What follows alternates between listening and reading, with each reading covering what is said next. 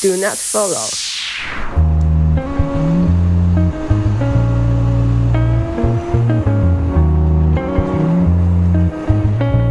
Hello，大家好，这里是请勿关注，我是小雨。Hello，大家好，我是小谷。最近呢，高考结束了，我们也和很多的朋友们有聊天。之前的一些聊天中，也都有一些嗯小朋友们，他们会问到，嗯，比如说大学的时候，呃，要怎么实习啊？嗯，或者说是大学的时候要不要实习，以及他们可能会对未来的工作以自己的职业规划有相对的不是很清晰，所以我跟小谷就也一直有一个计划，说想要做一期跟职业相关的节目，但是定位到我们的播客的听众朋友，可能大家更多的会是嗯、呃初入职场的，或者是还没有进入职场的啊、呃小伙伴们，所以呢，我们最后。决定把这个定位是定在了一个新手职场的这样的一个系列。嗯，对，然后。嗯，其实这个特辑是我跟宇哥在做播客一开始就有想到的一个话题，因为宇哥他属于是工作很多年，他是很有这方面的经验，而我本人呢，我是属于那种虽然没有正式的进入过职场，但是我一直在探索一些文科生可以做的副业的方向吧。就是我们俩还是希望能够以自己的经验多多少少的给大家一些帮助吧，就哪怕是一点也好。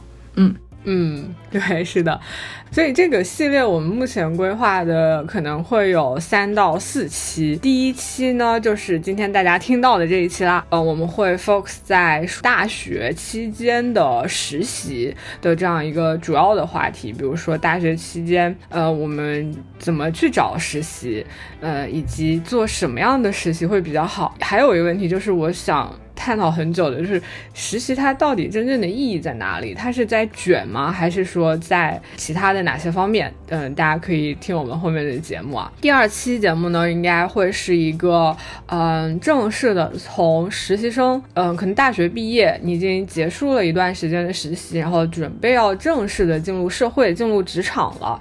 那我们这个时候怎么来准备我们的简历，以及如何去面对面试，包括怎么样去挑选自己所就是在未来要正式进入的一个工作单位，嗯，它是甲方呢还是乙方呢？大家可能也蛮想知道，在甲方工作和在乙方工作会有什么样就不一样的感受和区别，就工作内容的区别。所以，嗯，这个应该也是会会在我们第二期或者第三期聊到的话，然后还有可能会，嗯，请一些朋友们来跟大家聊，从 HR 的视角，或者说是作为招聘方的这一个视角，就他会想要什么样的一个员工，他在面试的时候会比较注意哪一些细节，或者说是哪些技能点是在工作中真正被需要的。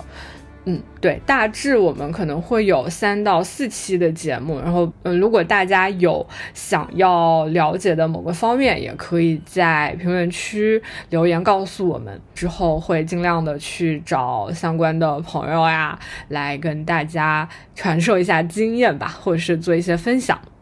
是的，主打的就是一个手把手教你进职场。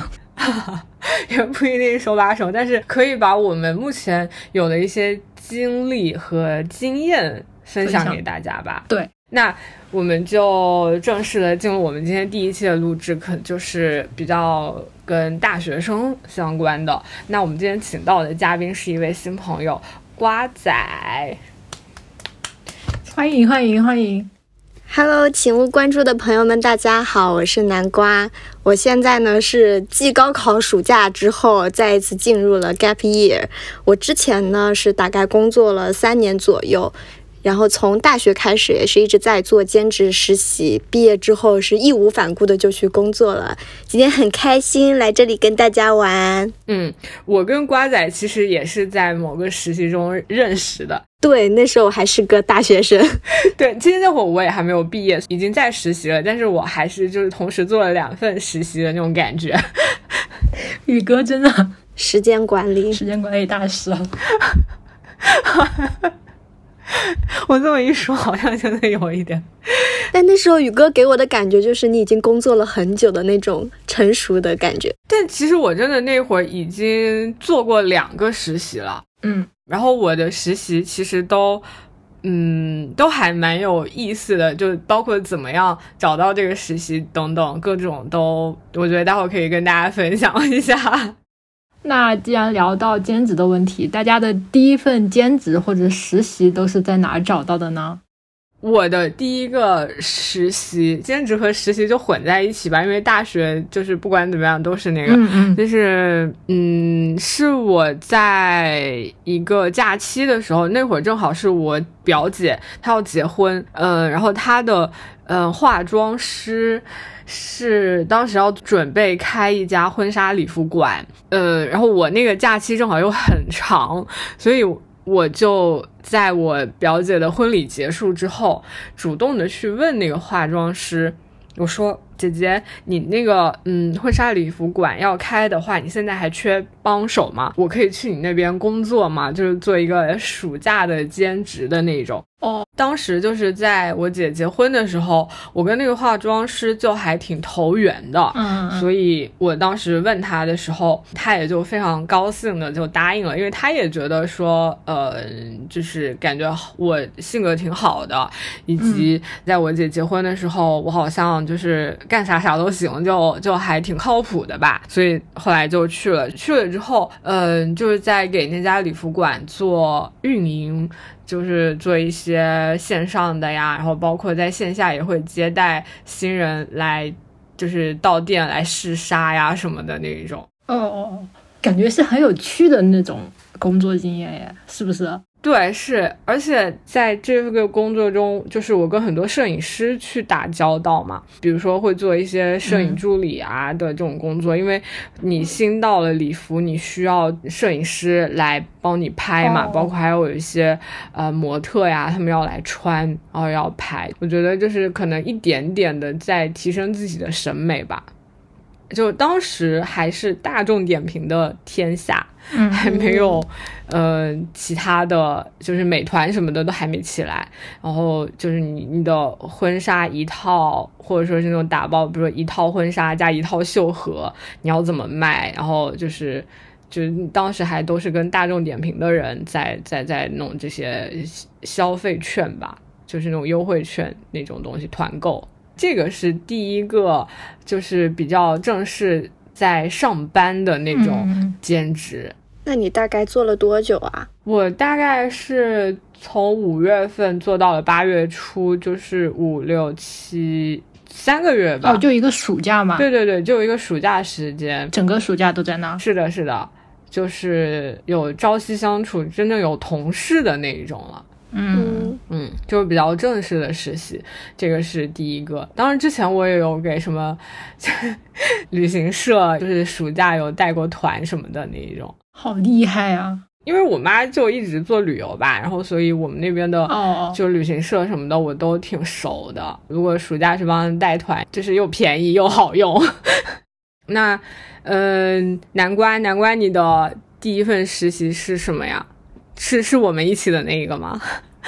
是的，我大学后第一段的兼职经历就是做为你写诗的微博运营啦。嗯，但我当时投的时候是投的放了那个一起练字，它有个线上社群的招募，嗯嗯我就去投了。过了之后呢，就被分配到了为你写诗的那个小组。对我当时还很诧异，我填错了吗？我当时投错地方了吗？哎，怎么会给我发这个？然后之前我对诗歌什么的也没有什么太大的兴趣，也没有很多了解，再加上这个品牌也是个非常新的品牌，相当于从零开始做的嘛，然后就稀里糊涂的进来了。是的，我们当时只有只有七八千粉，对，我记得是七千粉。对，是的。然后他是用一起练字的那个微博来发的招募的信息，然后所以我们当时都以为是给一起练字做运营做传播，对。然后我没想到进去之后是为你写诗。为什么我们说起来有种被骗了的感觉？他当时真的没有写清楚，但是我觉得也是。就是大家能聚在一起，也 是因为这个美妙的错误。是的，天哪，我好老套啊！我们今天聚在这里是为了 对不起。所以其实我跟南瓜的第一份就是稍微正经一点的实习和兼职，都是在泡浮云，对吧？是的，我们俩都属于从这里开始的。对。因为我之前没有过这种找兼职实习的想法。嗯我上大学前，我妈就跟我说：“你不要出去做家教或者兼职什么的，就是一定要以学习为主。嗯，缺钱了就跟家里讲。”所以我就没有想过要去找兼职，也不会说像现在的大学生一样，他一上大学就知道可能我要花抽出时间去做一些实习，积累我自己的经历。当时没有这个意识。那你当时为什么就投了这个稿呢？呃，投了这个简历呢？当时就很喜欢一起练字啊，觉得他很牛。我如果能够加入他，我应该能做一些很有意思的事情。嗯我就完全没有跟我之后未来去挂钩。嗯，我其实是高考完之后，我就很想要经济独立的那一种。然后我妈对于我去干这种事情，她是从来不拦着我，她觉得我要是能找到那那你就去呗，然后也不会怎么样的那一种。我高考后是去做助教了，就那种辅导中心。因为我当时去看望我之前补课地方的老师，然后我就直接问他：“你这边缺助教吗？”他就直接把我留下来了。因为刚高考完嘛，智力什么的还处在巅峰状态。是的，是的，是的。小小谷高考完干啥了？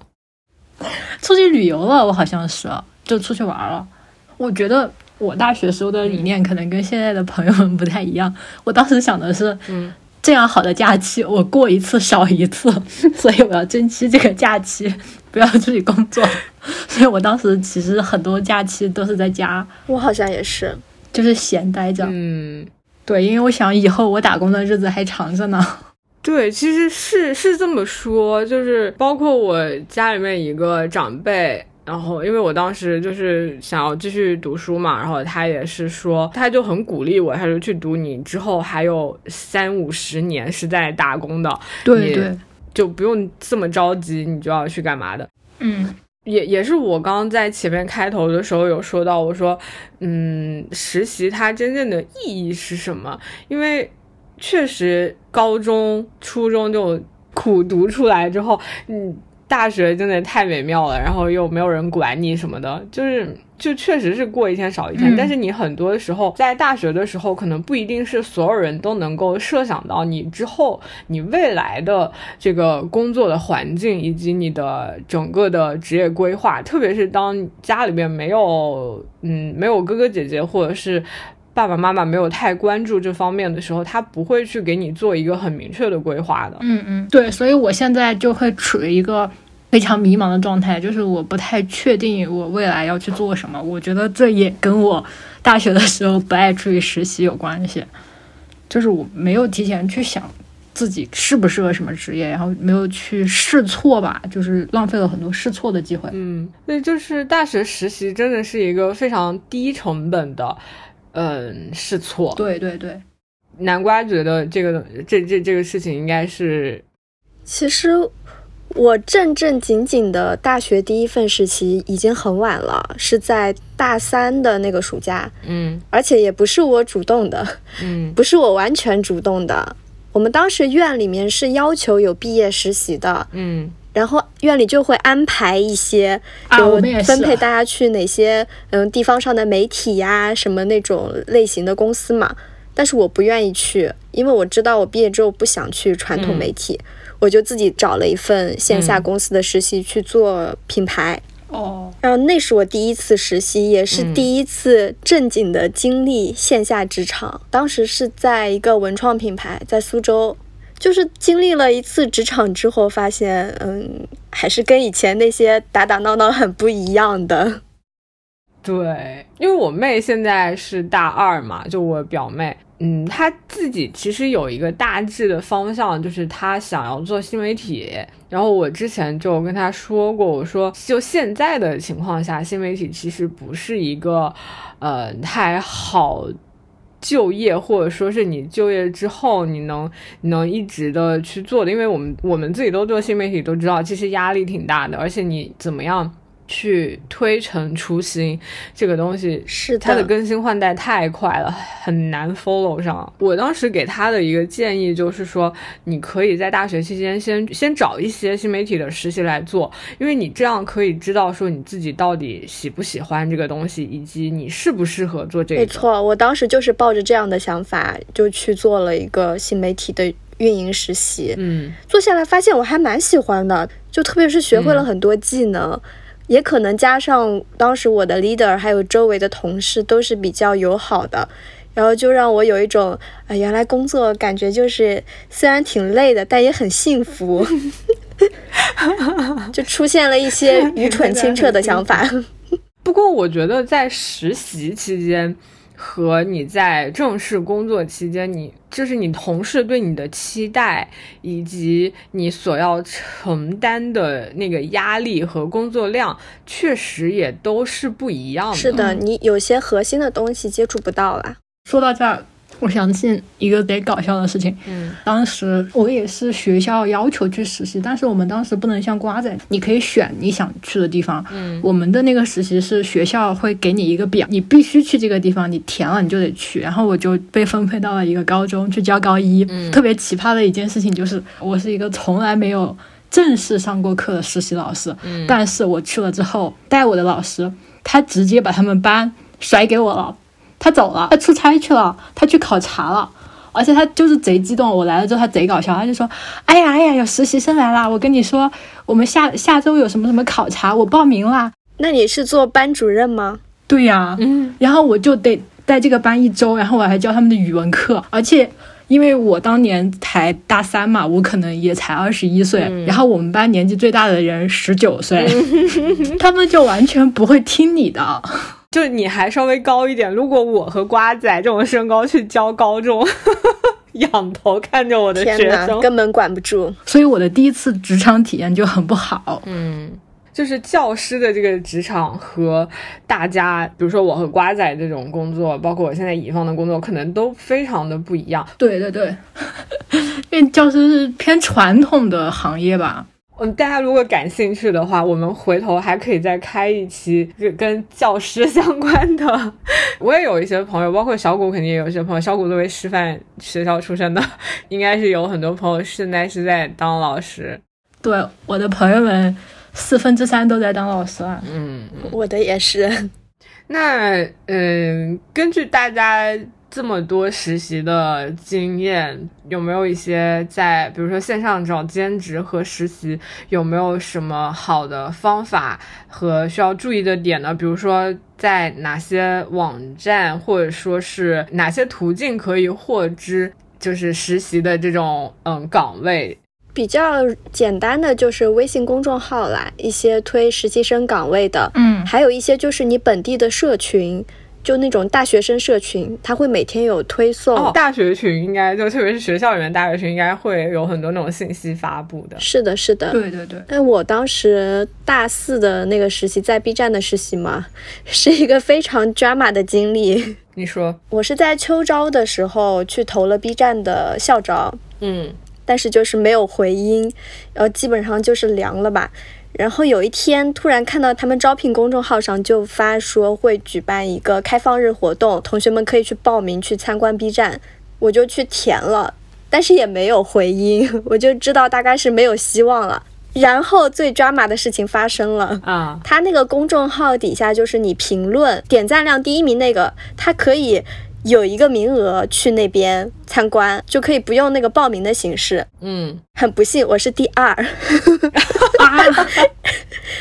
然后 drama 的事情继续在发生。当天早上，我大概是七点钟醒的，就看到我微信上的消息，公众号那边就回复我说，因为第一名那个不想来了，所以顺延到第二名。我靠，我就中奖了。然后去参观了之后嘛。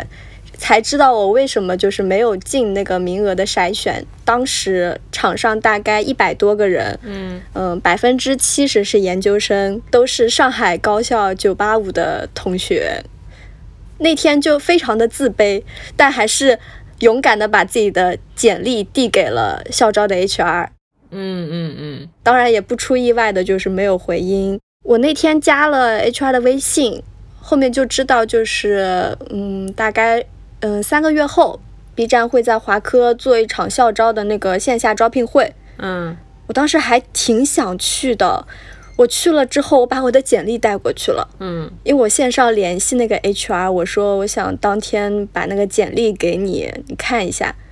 HR 就直接问了我要了简历，问完之后，我本来投的是品牌嘛，嗯他就问我说你要不要来做我的实习生？我这边实习生正好要走了，我看了你的简历之后觉得挺合适的，哦，然后我就我就真的就非常的巧合，我去了一个我原本我都不知道他是做什么的一个一个岗位去做实习，就因为那次在线下认识了这个 HR，所以感觉整个过程从一开始你说其实是一种幸运吧，本来就是中奖了，嗯。到后面的话我是尽了我很多努力去争取这个岗位的。嗯，我觉得其实不只是幸运，嗯因为你一直在关注这个事情，而且就是通过很多的方式做足了前期的准备了，就包括说你你努力到了第二名，是不是？那也是拉了很多人给你点赞的呀。这个真的很 drama，我现在想起来都觉得很 drama。哦，我我其实也想说一下，我就是进呃，就是我第一份正式工作的那个单位嘛，就是某家上市企业，就是以我这种本科二流本科，然后又是又没有考。嗯，很好的证书的什么的这种，其实也很难进到，呃，就是我当时那个工作单位的。我为什么能进去呢？就是因为我之前做了很多呃实习，比如说我做了婚纱礼服馆的这种运营，后来我又做了咖啡馆的营销策划。嗯，其实我当时是不会微信排版的，但是我在咖啡馆的那个营销策划的工作，我写的文案最后是被排出来了，但是我也放在了我的作品集里边。然后呢，我那天投那家公司的时候，他我也是在我是在一个平台上面就专门。做实习的那种招聘的平台叫刺猬实习，在刺猬上面去看到了这家企业的呃市场部嗯、招新媒体运营的实习嘛，我就投了，因为他在深圳嘛，又特别的远，我当时只是随手投一下，就觉得说，哎，这个符合我。我可以上的，然后我就投了一下，投了之后，好像第二天非常快的，HR 就给我打电话，就跟 HR 面了一轮，然后又跟市场总监用电话又聊了一轮，然后他们就说你什么时候可以入职？啊、我说最快下周吧，就当时已经是周中了，他们问我下周一能不能入职，我说要这么快吗？他说对，因为这个岗位的同事，呃，就是急需要人。后来我进去了才知道，这个岗位的正式的那个姐姐她怀孕了，当时是三月份，她应该四月底五月份她就要休产假了，所以非常需要一个人能很快的把这个位置给顶上去，所以我就在。几天之内飞快的结束了我的毕业论文，然后把我的毕业论文交给了我的导师，然后开了一个实习证明，说我要去实习了，我就走了。原来工作是你写论文的动力。怎么说呢？它不是互联网大厂，它是一个科技属性非常强，而且重研发的这样的一家公司。然后它的，呃，产品的方向，包括它公司所在的这个行业，我都完全的不了解。他面试的时候会问你，你的就是你觉得你的劣势在哪？我也很直白吧，我就说我可能对这个行业不太了解，我只是高中学理科，然后生物还可以。然后他就说：“那没关系，我们入职会安排人来带你，包括有入职培训啊，什么什么什么的。所以我真的是从来从来没有想过说我能够进入到这样一个体量以及这样一个高度的一家公司。后来在很多次在回想我的整个职业生涯的时候，我就是非常感谢我自己在大学期间，就是一些莫名其妙的实习，嗯，做婚纱礼服馆的运营也好，或者是很就是在朋友圈看到。咖啡馆的老板想要找一个营销策划，然后我就跟老板说：“老板，你觉得我可以试试吗？我会啥啥啥啥啥啥啥。”然后老板说：“哎，可以，那我们试试吧。”然后就莫名其妙的做了很多呃实习或者说兼职吧，然后最后能到。嗯，我当时的那家公司去实习，我真的觉得是，嗯，跟瓜仔一样有幸运的成分在，但是也有我自己很努力打好的一些基础在。是的，就有些你觉得看似很遥远的机会，如果你不去争取的话，可能真的永远就碰不到。对对。但万一呢？我们就说万一呢？你前期已经准备了这么多，就需要一个机会。对，而且我是相信工作。难，他每一份工作都很难，但是呢，他每一份工作一定都会是能够有一些积累给到你的，只要你能够说自己用心的去从这些工作里面去发现一些东西，去主动的学习。没错，我觉得职场上是学习最快的地方。对我其实感觉就是实习这个东西。它的起点并不是说一定要很正式，或者说一定要鼓足勇气去做，其实就可能是你一个很小的兴趣点，你觉得说我对这个感兴趣，要不我试试吧，然后。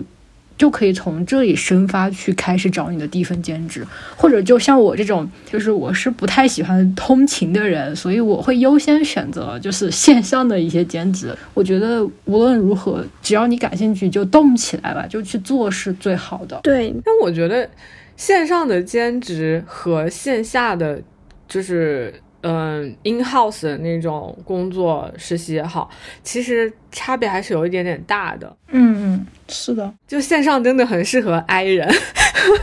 对对对对对，本 I 人真的非常喜欢线上工作，就看你想不想体验一下职场关系吧。嗯，对。哎，我觉得是因为我的。就是去高中的那一次，带我的那个老师是他快退休了嘛，然后第一次见面就问我很多家里的事情，反正就家长里短，就是你能感受到他在试探你的那种感觉，然后我就很不爽，嗯，确实是留下了有一点点阴影。我现在其实，在和人相处，或者是和就是朋友或者同事这种，我会。尽量的去避免问一些偏私人的问题，对，可能会问一些，比如说你平时喜欢干什么，但是不会去问说，哎，你家有几套房，或者说是你爸妈是什么工作？的这种、这种、这种，除非他们自己主动提到，嗯，不然我可能不太会去问，就把工作和生活分分开。但是有的时候，你的领导或者说比你权力大的人又很老，就是又是长辈的话。就是你碍于强权，你还是得去说这些，就很烦。这时候就可以开始胡说。像我就还蛮喜欢我现在的工作，因为。可能做乙方确实是年轻人更多，我们的同事关系会更年轻化一些。因为我之前在大甲方的时候，就是很传统的那种工作关系吧，比如说你身边就是七零后啊什么的这种的，就难免有一些就是很大的一些 gap。但是现在，嗯，大家都一直在接触新的东西，包括身边。零零后呀，同龄的九零后什么的，大家的这种思维和观念都差不多，我就觉得会比原来在大甲方的工作中会轻，也不是轻松吧，就会愉快，会愉悦很多。原来的愉悦更多的可能是自己给自己的，或者说是工作轻松的那种愉悦。现在的一些愉悦是你跟同事相处。也会很愉悦的那种，反正就稍微有一些不一样。对，所以我觉得说，如果你去选兼职的话，就是最好是根据你的个人的性格，就是你适配什么样的工作环境吧，这个也很重要。嗯，还有一挺重要的点，就是在大学的时候，我会更希望去选择一些能够提升自己的兼职，不是说一些比较靠时间的那种吧，就是靠劳动力的那种。就是我觉得如果。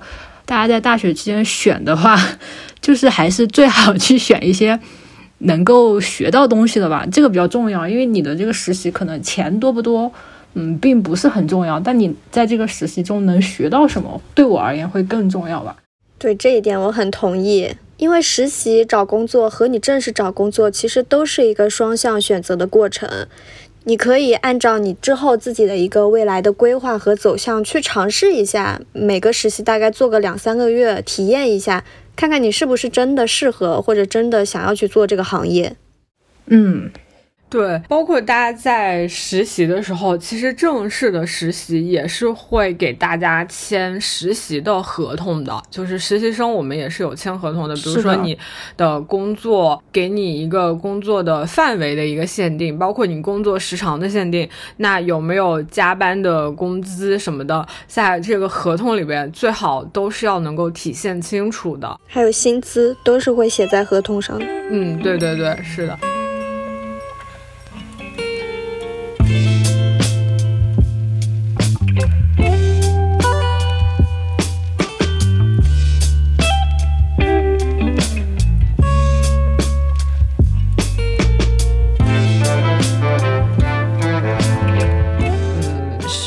它的本质是在卷，还是说本科毕业生也好，或者是研究研究生的毕业生也好，真的太多了。就每年的这个考研的人数都在暴涨，都是百万级别的往上叠加，就是会造成整个就业市场的很困难的一个情况。大家会觉得我之后找不到工作，我就需要靠大学期间的。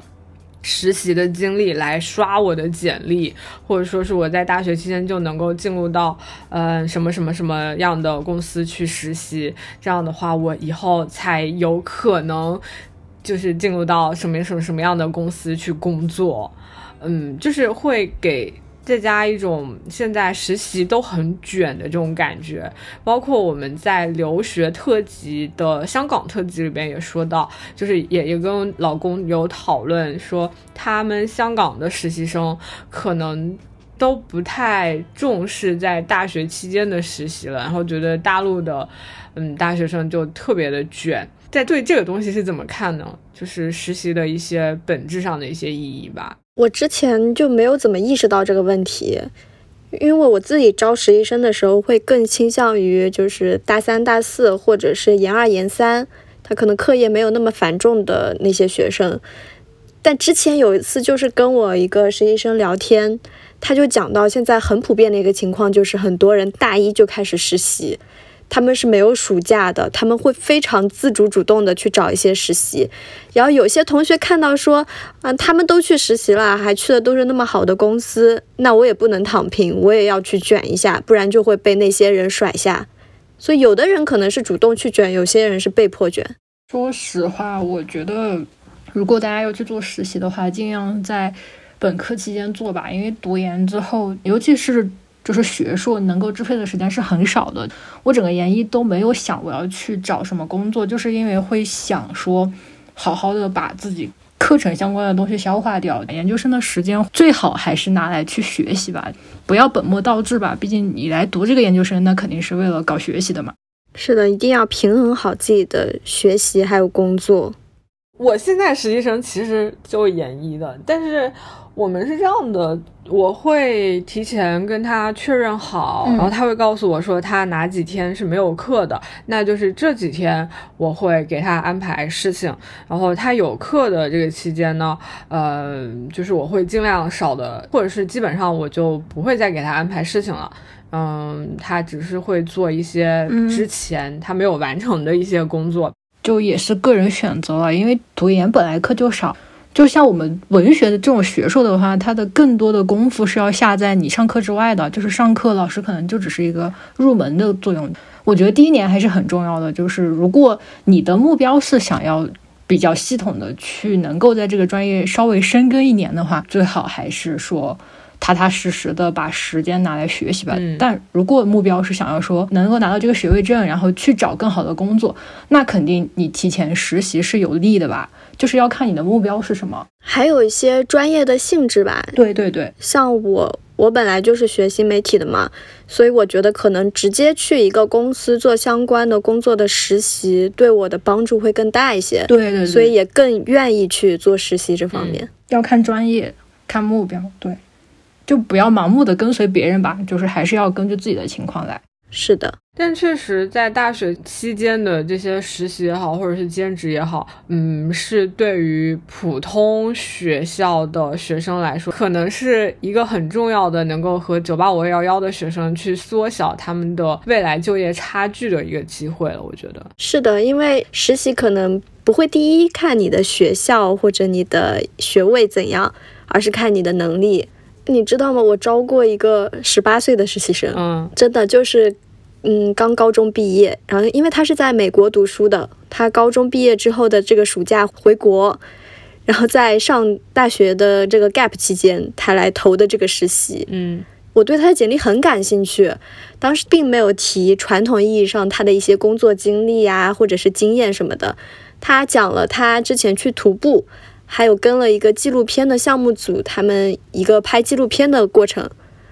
所以跟他面试的过程当中，我是能感觉到他的活力和创意的。再加上我们岗位本来就是需要一些创意的迸发的，所以我当时就定了我要他。我觉得他能带给我们组很多新鲜的东西。但是这个你也说了，他的 background 是在美国读书，是的，是个很特殊的经历。比如说，他只是一个三四线小城市的一个高中毕业生，他都没有办法。有太多的超出学校以外的经历来跟你说这个事情，我是觉得非常残酷的。对对呀，就首先我也是一个三线小城市毕业的嘛，就在我上大学时，我甚至不知道就是嗯大一大二可以去做实习了。我们的头脑里只会剩下说我要现在好好读书，然后到了后面一定的阶段再去接触社会上的一些工作。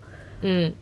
但有的人，他一上大学之后，他会有个非常明确的目标，他知道我之后大概要走怎样的路，我要为我的目标做哪些准备，我可以去投哪些档次的公司，或者是怎样去铺垫我之后的一个路，他会有一个很明确的目标，所以这个也是个非常残酷的事实。是的，就我们刚刚在讨论的那个问题，其实是说在大学期间，我们去找实习的时候，要怎么样的能把我们的优势的东西更往前放一些。比如说，如果是国内的普通城市的普通高中毕业生，那真的是没有太多能超出学校的这些东西能够给到面试官。如果说不是在一个很好的学校，可能我们能。就是写在简历上的东西，真的是很有限的。特别是刚刚南瓜有提到的，如果说你我们自己没有这个意识，要去为之后的工作做一些铺垫，或者说是给自己的职业做一个规划之外，就是还蛮无力的。是的，对他会比别人更吃力一些。我想要跟大家分享的就是说，以我自己的经验来说，如果。有这方面意识的觉醒，哈，你一开始肯定没有办法太好的给自己一个完整的规划，但是你可以抓住你身边所有小的机会，就是它看起来可能可以的这些机会，你都得去抓住它。就是我另外还有一个实习的经历，是其实也是线上的实习，我那会儿是，呃，我们。家乡的那个小城市有一家差不多是最好的一个咖啡馆了吧？然后那个老板呢，他是在我初中的时候，他就在我们学校附近开了一家精品店，就是有卖那种小东西，然后可以大家就是娃娃呀、笔呀、本子啊什么的，然后你可以去店里面挑一些东西送送朋友嘛。然后那个老板他在做精品店的时候，他的精品店就是整个城市里边。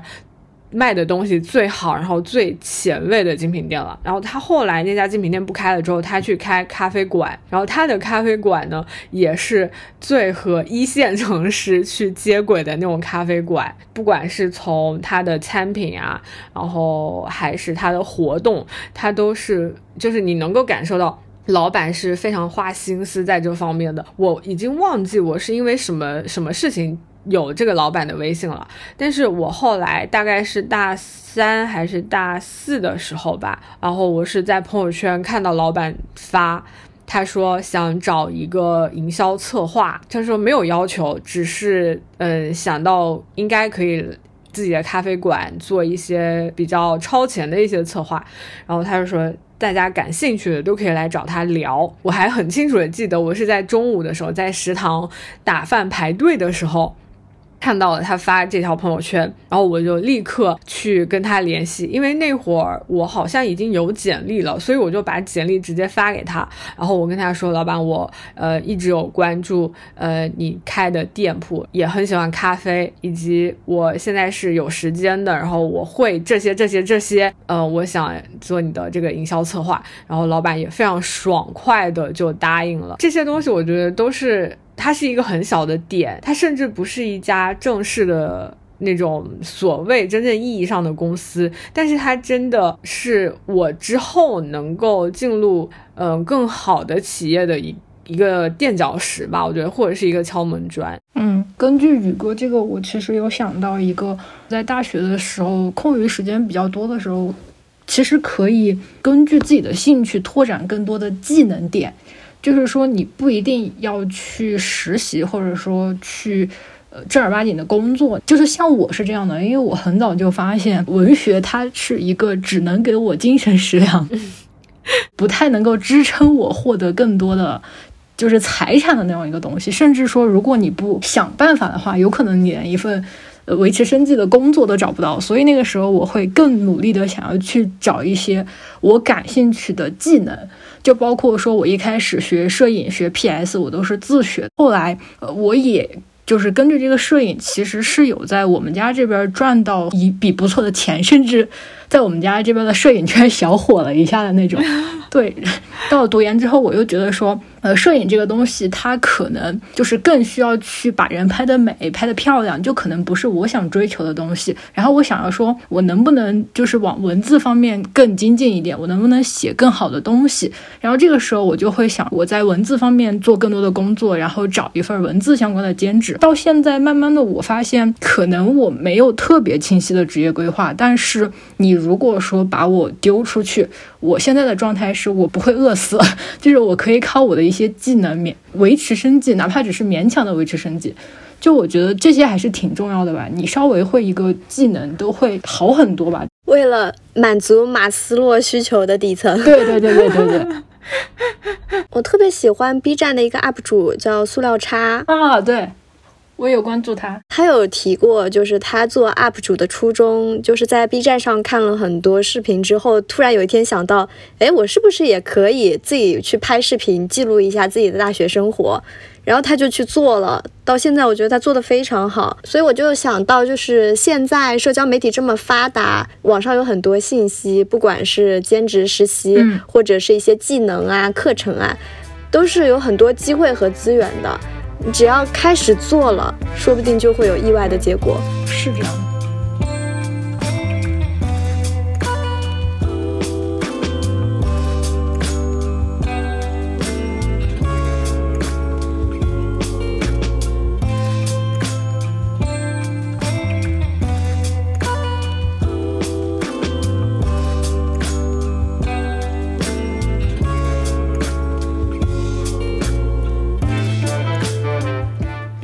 们现在可以来聊一下那个怎么样准备实习的简历吧。嗯，我们在前面那一趴聊的时候，确实是很残酷。然后我也有苦于说那种没有办法给到一些普通学生、二本学生。他们找实习的时候，怎么样去更吸睛、更出彩的这种建议？嗯，那我刚刚在听南瓜讲，以及在我自己讲的这个过程中，我有一些想法，就是觉得说，如果你没有特别。好的学历就是学校的这个 background 的话，那其实我们在做这个简历实习简历的时候，是不是可以更重感受？就是不管怎么样，你如果说没有好的数据，或者说是没有好的经历，但是我们有。某方面的一些比较好的一个感悟和自己的一个在经历某件事情的一个反馈，能够给到面试官，我觉得这种就是也会从嗯一系列比较普通或者说比较乏善可陈的这种简历里面脱颖而出呢？这个我就想到，嗯，以前我实习时候的 leader 跟我讲过，其实我的简历当时在五六个候选人里面是不具备优势的，就也不是最好的那一个，但他就是看中我的稳定、踏实、认真，所以才最后才纠结了很久要了我。这包括我之后选实习生的时候，我也是很看重这一点。毕竟找实习生和找正式工，它有个很大的不一样，就是这个同学他身上除了工作的一些能力突出的点，还有就是他的人品和他的真诚度，他到底在这个岗位上能带给我什么，以及我能够帮助他去做到什么。所以有的实习生给我一种，嗯，他自己都没有很明确的目标，他到这个岗位的话不是很坚定，可能就是一种随大流的想找实习，或者纯粹的是因为喜欢这个平台，凭着一种热爱。我真的有时候很怕这种热爱，因为热爱是最容易被熄灭的。如果这股热爱失去了之后，他还会不会在这里好好的工作？嗯，不知道是不是我 I 人的特质，我会觉得我能够从一份简历看出来。准备这份简历的人有没有用心？有的人他可能学校不是那么好，但是他给你呈现的东西是很真诚，你能够看出来他很想进这份工作的。有的人他虽然学校很好，但是简历打开就只有四五句话，是会有这种情况吗？肯定是会有的，对，是感觉得到的，对吧？没错。有的人的简历，我就觉得他是不是随便写的？对的，因为其实一份简历不是万金油，你写了一份之后就可以直接拿去海投，你一定是根据你的这个岗位去修改一些方向的，去贴合你的岗位要求的。对对对，嗯，是的。去年找工作的时候，我现在那个文件夹其实我还留着，我有 for 哪哪哪家公司什么什么岗位的，包括一家公司的不同岗位，我的那个简历其实都是不一样的。是的，一定要自己去及时调整修改，包括嗯写简历的时间，我也会建议半年更新一下自己的简历。嗯，而且你同样的一段经历。当你在投不同岗位的时候，你对这段经历描写的侧重点其实也应该是不一样的。对对对对对，是这样的。还有一点就是，如果像像这种投 PS 的文件，或者像我经常投一些文字作品的话，可以附一个作品集在后面，嗯，展示一下，不要说我会，然后就结束了。作品集还蛮重要的，特别是投运营岗位的话。是的，嗯。我会建议就是，嗯，首先作品集不要做太大，嗯，几百兆的我肯定是不会想去下的。是的，是的，是的，差不多就是二十兆以内的一个 PDF。然后，如果你实在东西很多的话，可以加一些链接，或者直接做一个网页去呈现会比较好。是的，你要把自己想象成你是那个 HR，怎样方便自己？如果是这个人点进来，他给我一个网盘链接，我还要去复制这个去我的网盘存下来。它有可能是个压缩包，我还要几个 G 下下来，我有可能还不是网盘会员。一想到这些，你你会觉得你还想去看吗？正好聊到这个事情嘛，那我想补充一些关于简历的一些细节问题。嗯嗯，很重要的是格式，千万不要用 Word 文档。不管你是用什么做的简历，一定要输出 PDF 格式。你 Word 文档很容易出现，就是在不同的电脑或者不同的系统打开就是乱码。有可能你的文字已经不知道飞到哪里去了，很难看。其次就是那标题，这个我觉得太重要了。我真的，因为我以前习惯就是在系统里把嗯简历都下下来，然后再回去看嘛。嗯嗯。结果有一次我就发现，我回到我的那个文件夹去看的时候，看到了七八个文件命名叫简历，然后我这一排下来就是简历一、简历二、简历三，就一定一定要注意这些细节。反正我是看到这些东西，就是选中直接删掉，打开都不会打开，细节就已经决定了你你的成败。嗯，是的。那我觉得这些东西真的好基本，对就像我们一般在就是发招聘的时候，都会下面备注说文件名怎么样命名，或者说邮件的标题是名字加岗位加到岗的日期，什么什么什么这种的。但是还是会有无数人不不认真搞。是的，我知道为什么有的人他只给邮件改了名字，或者只给压缩包改了名字，你把那个压缩包点进去，发现他的那个简历的还是叫简历什么什么，甚至还有可能是一串乱码。还有一个原因是，可能是在系统当中直接投的，比如说一些招聘网站，哦它是让你上传的嘛。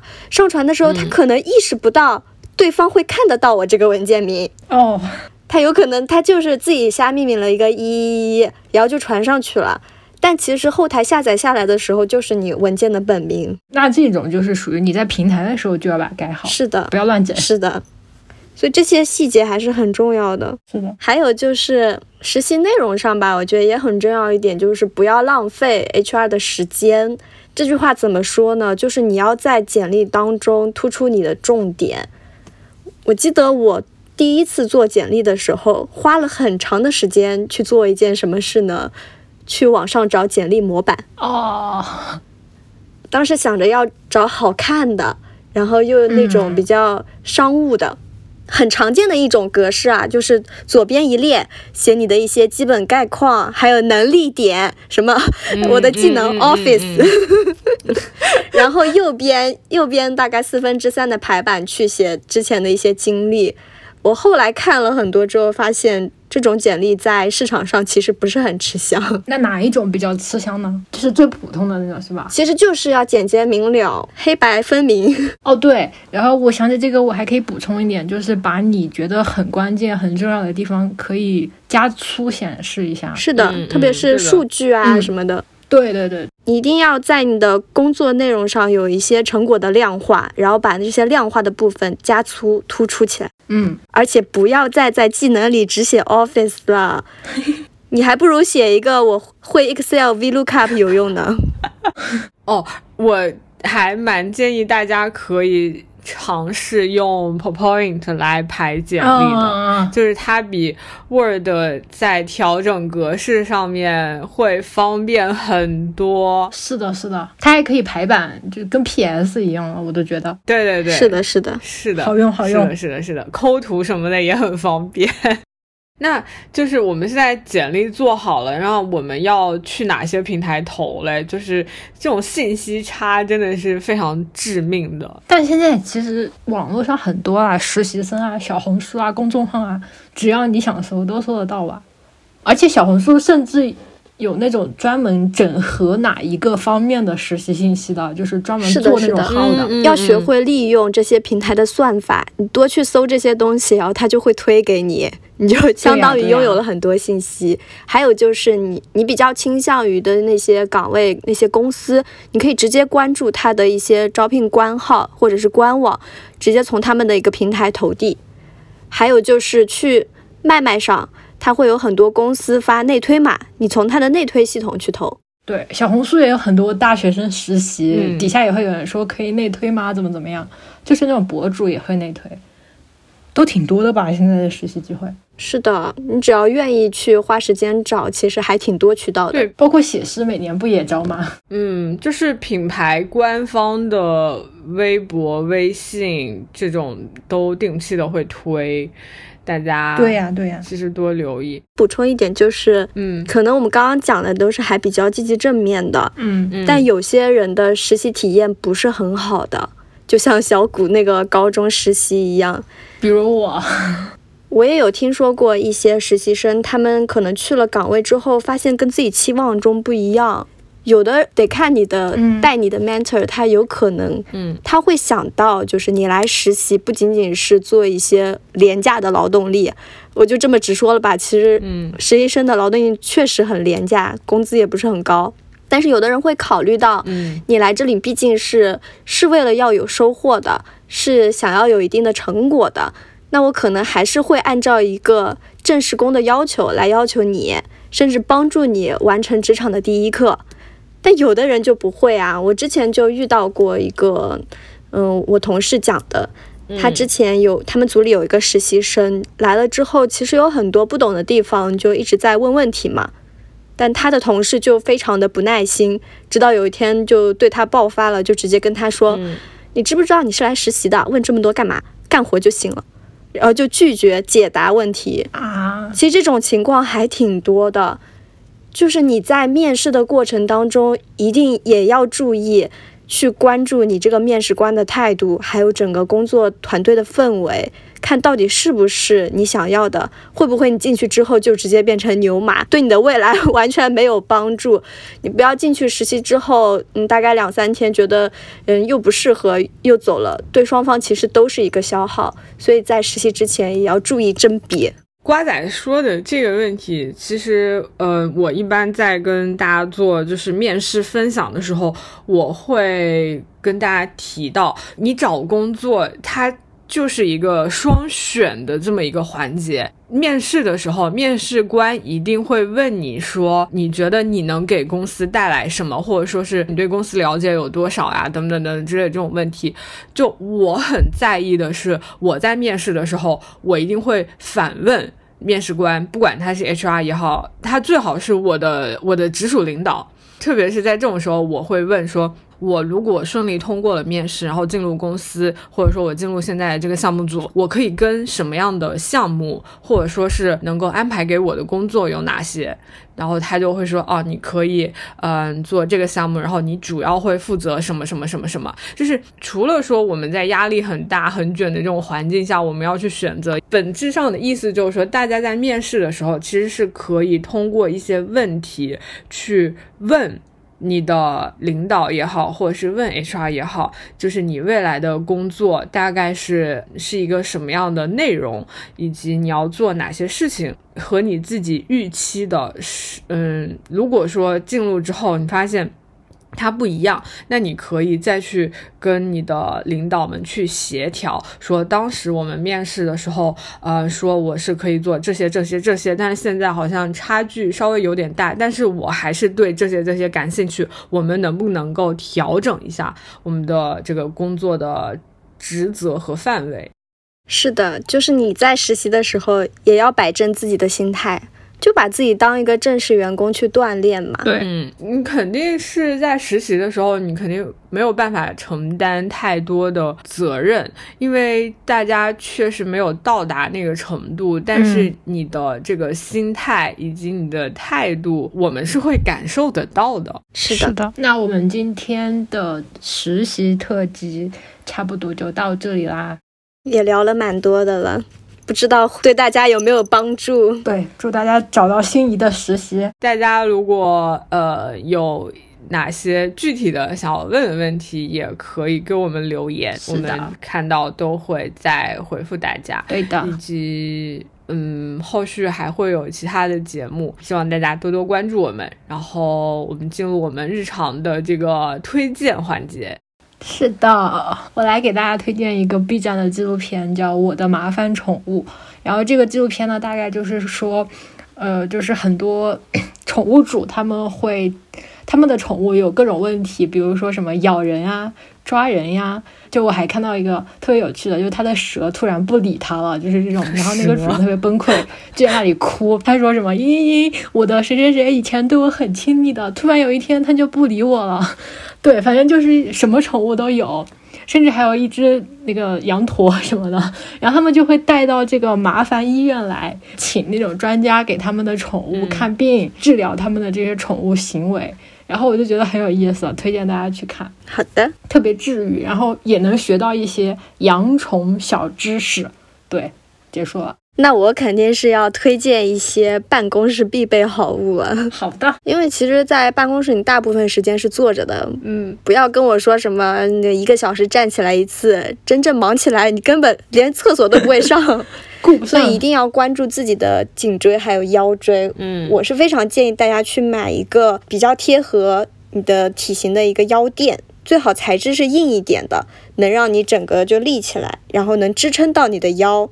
还有一个就是去买一个健身用的那种一升的大水壶，接满了水放你旁边，这样你就会多喝水、多上厕所、多走动走动。反正在办公室还是要多关注一下自身的健康。非常贴心了，太贴心了，难怪推荐真的很很职场。对，啊，对我还想给大家推荐一本诗集，就是。呃，为你写诗，他出的一本书叫《变成一个小孩吧》，它是呃为你写诗今年新出的小林一茶的排句集。然后这本书我拿到手的时候就觉得非常的有趣，就是无论是它的从装帧还是设计，然后还有包括他们今年有做一个呃魔方，我都觉得非常的有意思。而且，嗯，其实小林一茶它的排句的特点就是比较精炼，然后比较。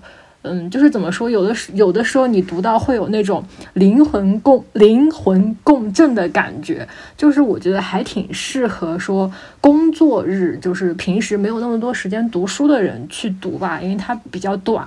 然后也适合通勤路上去读，就是也适合你可能很久没有读书了，然后这个时候你想要拥有一本书带你进入一个书籍的世界，这本书其实很不错的，推荐大家去读，好吧？我也买了这本书，它还出了很多就是跟它这个设计相关的周边，我都买了，非常好用，又好看又好用。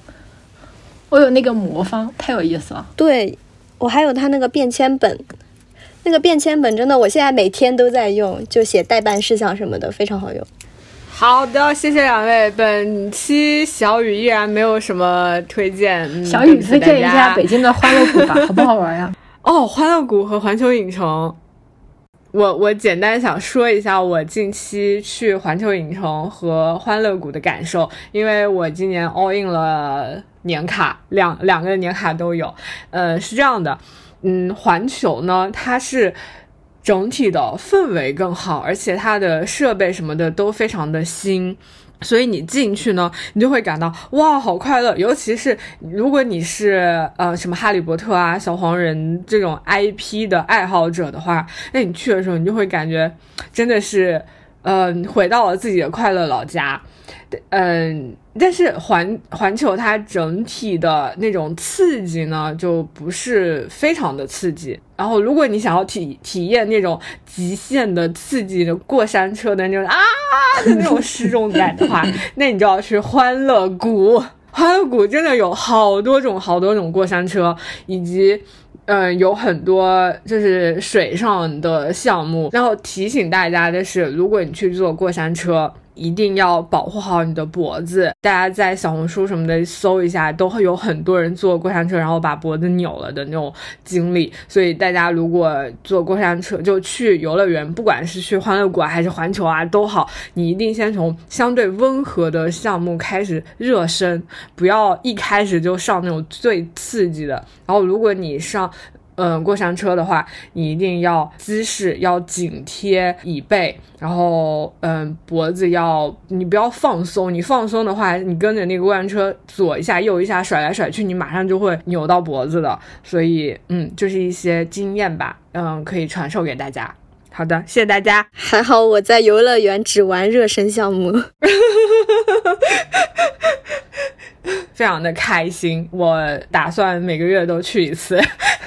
好的，那呃，谢谢南瓜来录我们的这个第一期节目，给我们打了一个非常好的样。后续呢，嗯，我刚刚在录的时候想到，就是我可以请不同领域的呃朋友们来聊，他们在面试过程中会嗯跟。